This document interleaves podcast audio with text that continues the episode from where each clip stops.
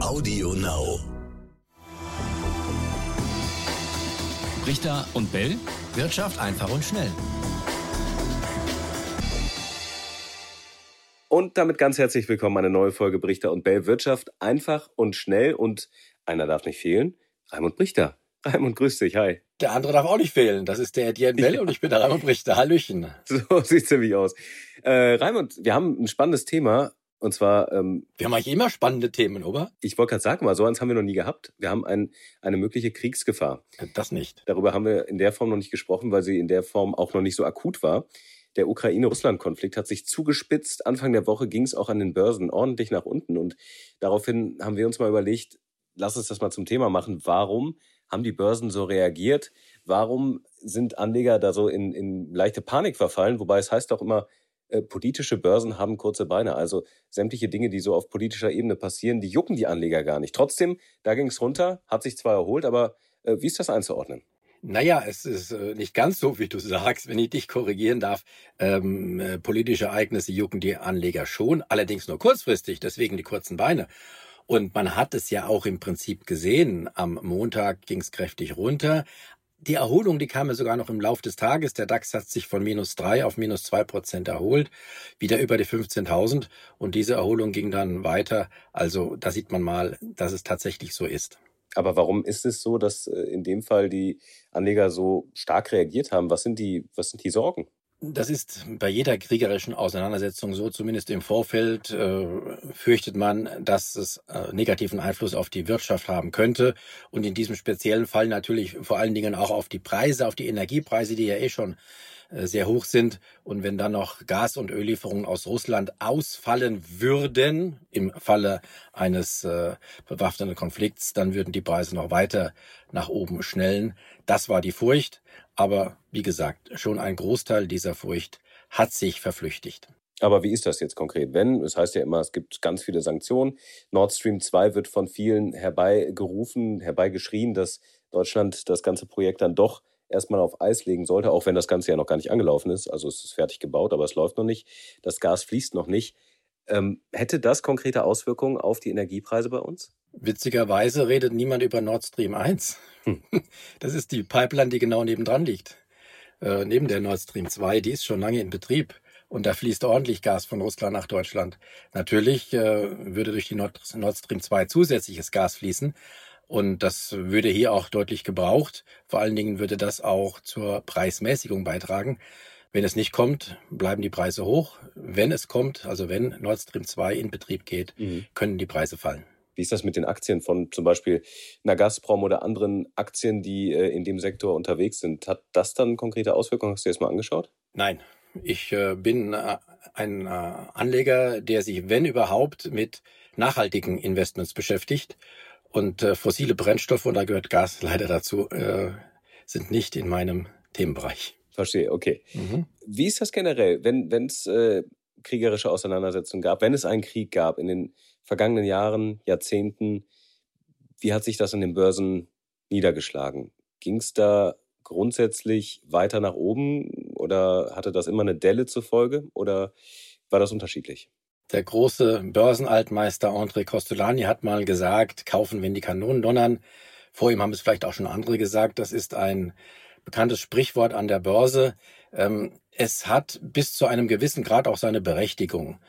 Nehmen wir mal als Beispiel, äh, ich habe ihn selbst miterlebt, äh, nicht als den Krieg selbst, aber ich war in der Zeit schon ähm, auch aktiv in der Berichterstattung. Ähm, den Irakkrieg, der hat 2003 begonnen. Die Aktienkurse sind bis zum Beginn dieses Krieges gefallen. Und als der Krieg begonnen hatte, dann sind sie gestiegen. Und was daraus wurde, das wissen wir. Die sind dann bis zum Jahr 2008 gestiegen, bevor es dann wegen der Finanzkrise wieder nach unten ging. Also daran hat man auch gesehen, dass so eine kriegerische Auseinandersetzung, wenn vielleicht im Vorfeld wegen der gesteigerten Nervosität Auswirkungen hat, ähm, langfristig eher nicht wenn auch vielleicht sogar teilweise positive Auswirkungen auf diejenigen Aktien, die vom Krieg profitieren. Und noch was ganz Interessantes habe ich erst vor ein paar Wochen gesehen, einen interessanten Vergleich des Dow Jones, wie er damals lief äh, zu Zeiten des Zweiten Weltkrieges. Da war es im Prinzip ähnlich. Da gab es, als die Amerikaner in den Krieg eingetreten sind, erstmal einen heftigen Rückschlag, aber das hat sich dann schon auf jeden Fall bis zum Kriegsende wieder nach oben bewegt und dieser Rückschlag wurde mehr als ausgeglichen. Also daran, selbst daran kann man erkennen, Kriege haben auf die Aktienkurse zwar Auswirkungen, aber im Laufe der Zeit werden die nihiliert oder ja, wieder wettgemacht.